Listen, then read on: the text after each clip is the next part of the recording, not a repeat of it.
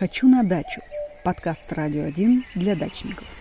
Госдума 28 июня приняла во втором и третьем чтениях изменения в федеральный закон о введении граждан, гражданами садоводства и огородничества для собственных нужд и о внесении изменений в отдельные законодательные акты Российской Федерации. Первоначальная редакция упрощала процедуру передачи земельных участков общего пользования в общедолевую собственность в рамках товариществ, садоводов или огородников. Потом депутаты приняли э, несколько существенных поправок. Что изменится, когда они вступят в силу? Об этом расскажет директор департамента недвижимости цифровые СНТ Подмосковья Федор Мезенцев. Федор Николаевич, здравствуйте. Здравствуйте. А что за изменения нас ожидают в ближайшее время? Изменения, которые были приняты в 217 федеральный закон в этом году, Госдумой на этой неделе а, отрабатывают очень большой блок поправок. Было несколько законопроектов в течение последних двух лет, которые в итоге объединили в один, чтобы закон был ближе к жизни. Было много моментов, которые не устраивали дачников, и Московская область мы инициировали внесение этих поправок, чтобы можно было реально работать. Первое, самое, наверное, революционное изменение – это прием в члены товарищества. А многие, купив земельный участок, хотели полностью участвовать в управлении делами СНТ. Но индивидуал не может голосовать по многим вопросам, пока его не примут в член. Он не может выбирать правление, не может быть членом ревизионной комиссии, не может голосовать за новую редакцию устава. И новым владельцам участка приходилось ждать год, а иногда и больше нового собрания, чтобы их приняли в члены. И ситуация была такая, что собрание, например, оспаривалось, и тех, кого приняли в члены, им приходилось принимать заново. Поэтому э, в новом законе предусмотрено, что в члены товарищества будет принимать правление. Срок 30 дней. Купил участок, написал заявление, в течение 30 дней правление обязано тебе выдать членскую книжку и принять члена товарищества. Это очень важная поправка. Еще один большой блок изменений, который касается электронного голосования. Э, когда мы получали дачный участок, никто подумать не мог, что у нас будут мобильные телефоны, электронная почта, интернет, сайты и все те цифровые инструменты, в которых мы сегодня живем. Поэтому большой блок поправок касается возможности голосования с использованием электронных технических средств. Это может быть даже очное собрание в режиме Zoom-конференции. Закон такое уже допускает. Самое главное, чтобы это было указано в уставе. Использование 2023 года портала госуслуг. Мы ожидаем, что поручение правительства Российской Федерации о доработке портала госуслуг будет выполнено, и со следующего года появится дополнительная возможность голосовать через портал госуслуг, проводить общее собрание. Это важно. И, и расчет взносов. Сейчас э, расчет взносов утверждает общее собрание, но закон предусматривает, что порядок расчета взносов и формула должна быть указана в уставе товарищества. Ну и четвертое, наверное, о чем нужно сказать, это э, декларативная норма о том, что допускается на своих участках разводить мелкую птицу, мелкий домашний скот. Это и так было можно, но вызывало очень много споров, поэтому законодатели решили это отдельно прописать. А по-моему, это же было как раз-таки отдельно запрещено и не так давно. А, надо отметить, что на дачном или садовом участке можно держать даже корову или лошадь. Общий принцип, чтобы расстояние от хозпостройки не нарушало санитарные границы. То есть было не ближе 4 метров от границы участка, не ближе 8 метров от колодца или 12 метров от дома. Понятно, что на шести сотках такие расстояния выдержать практически нереально. Поэтому, ну, такое считали, что это запрещено. Если участок большой, а у некоторых два участка, три участка в собственности, понятно, что, например, у нас есть э, лошади на территории коттеджных поселков и СНТ. Понятно, что человек, содержащий лошадь, имеет возможность содержать и два, и три земельных участка. Это не запрещено, но для того, чтобы э, возникало меньше споров и любой дачник знал, что если он заведет кур и не будет мешать соседу, то он будет прав. Угу. Поддержать решили дачников, чтобы было меньше конфликтов. Но э, указание мелкой птицы и мелкого домашнего скота не является запретом для содержания других животных. Важно, чтобы не нарушались санитарно-эпидемиологические правила и не мешали жить соседям. То есть теперь это еще и отдельно прописано? Да. А каких-то какого-то согласования с соседями, разрешения у соседей нужно теперь брать, если ты решил завести корову, например?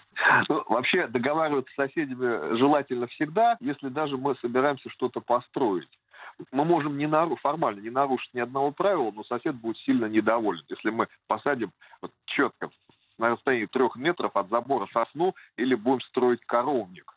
Понятно, что сосед может возмутиться и будет писать жалобу, будет конфликт. Помните, как поссорился Иван Иванович с Иваном Никифоровичем uh-huh. из-за гусиного хлева?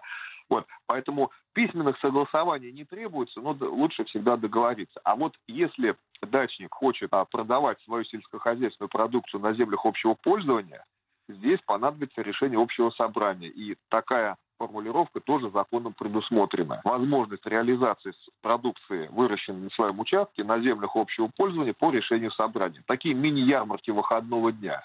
Это тоже будет узаконено. То есть, если я, например, выставлю рядом со своим дачным домиком, а, ну, я не знаю, какой-нибудь э, прилавочек, а там ведра с картошкой, то это нужно как-то согласовать. Да, любые действия на землях общего пользования подлежат согласованию. Но, как правило, это не напротив своего дачного участка, а обычно у нас есть такая практика э, по субботам в СНТ около сторожки или около водозаборного узла есть полянка, там собираются такие мини-ярмарки. Приезжают фермеры, привозят uh-huh. молоко, туда могут присоединиться и дачники. Ну вот законодатель тоже дал такую возможность, чтобы дачнику не приходилось для законного способа реализации своей продукции ехать куда-то на сельскохозяйственный рынок, это не нужно. Ну зачем? пожалуйста, приходи сюда, и у тебя соседи с удовольствием возьмут. Тем более, что в каждом СНТ есть свой внутренний чат в мессенджерах. Да, написали, я сегодня буду там продавать картошку. Ну, кто-то придется прям к соседу заберет на участке. Ну, а кто-то, может быть, купит это на въезде в СНТ. Вообще, некоторые изменения выглядят революционными. Вот, э, например, электронное голосование. Мне кажется, это само по себе может довольно сильно изменить жизнь э, наших дачных э, товариществ, хотя бы потому, что люди начнут активнее принимать участие в жизни СНТ. Абсолютно правильно. Жизнь не стоит на месте, но когда это разрабатывалось, это мы начали этим заниматься еще несколько лет назад, цифровые СНТ как раз занимаются одной, одним из направлений, это электронное голосование. Мы это обеспечиваем и имеем э, лицензию на электронное голосование. Столкнулись со сложностью и иногда непониманием. Приходят пенсионеры, говорят, слушай, у нас кнопочные телефоны, как же будем голосовать? Хотя у нас есть такие участники, одному дедушке 93 года, он сам разобрался в этой системе и еще научил соседей, объяснил, что это не так сложно. Можно голосовать с телефона или а, с компьютера, но а, в любом случае это дополнительный инструмент. То есть те собрания, которые мы проводим сейчас в СНТ с помощью электронного голосования, являются смежен, смешанной формой заочного голосования. Часть э, людей голосуют в личном кабинете в электронном виде, а часть продолжают голосовать по бланкам и предоставляют их в правление товарищества. Потом все эти голоса суммируются и получается на выходе результат. Такой плавный переход от голосования руками потом перешли на бланки, а теперь уже следующий этап мы переходим на электронную систему. Как все это изменит нашу жизнь? А как изменится наше дачное товарищество после всего этого? А, мы думаем, что, э, во-первых, это снизит конфликты на общих собраниях, потому что не все умеют красиво проводить собрания, люди ссорятся. Э, вспомните, многоквартирные жилые дома. Ну, разве можно в доме на полторы тысячи квартир организовать очное собрание собственников жилья? Это в принципе нереально, и многоквартирные дома уже давно голосуют заочно, и сейчас тоже в электронном виде с применением этих технологий. Дачники должны собираться по другим поводам. На субботники, а, на общие праздники. Если нужно что-то обсудить в целом, да, собрались, например, старшие по улицам, а потом предложили внести эти э, изменения э, в повестку общего собрания, а потом все проголосовали. Но самое главное, что удаленное голосование – это будущее, потому что наше молодое поколение уже относится так. На собрание в колхоз я не поеду, они так и говорят. Вот. Это не моя история. Но нажать кнопку в телефоне я с удовольствием готов. Поэтому с первого раза будет обеспечен кворум при проведении общего собрания, а это более 50% от списочного состава членов СНТ. Ну, в конце концов, люди хотя бы заочно друг с другом познакомятся. Да, спасибо большое, Федор Николаевич. Э, Федор Мезенцев э, был с нами на связи, директор департамента недвижимости цифровые СНТ Подмосковье. Я напомню, Госдума 28 июня приняла во втором чтении, э, во втором и третьем чтениях изменений федеральный закон о ведении гражданами садоводства и огородничества для собственных нужд и о внесении изменений в отдельные законодательные акты Российской Федерации. Первоначальная редакция упрощала процедуру передачи земельных участков общего пользования в общедолевую собственность в рамках товариществ садоводов или огородников. Потом депутаты приняли несколько существенных поправок.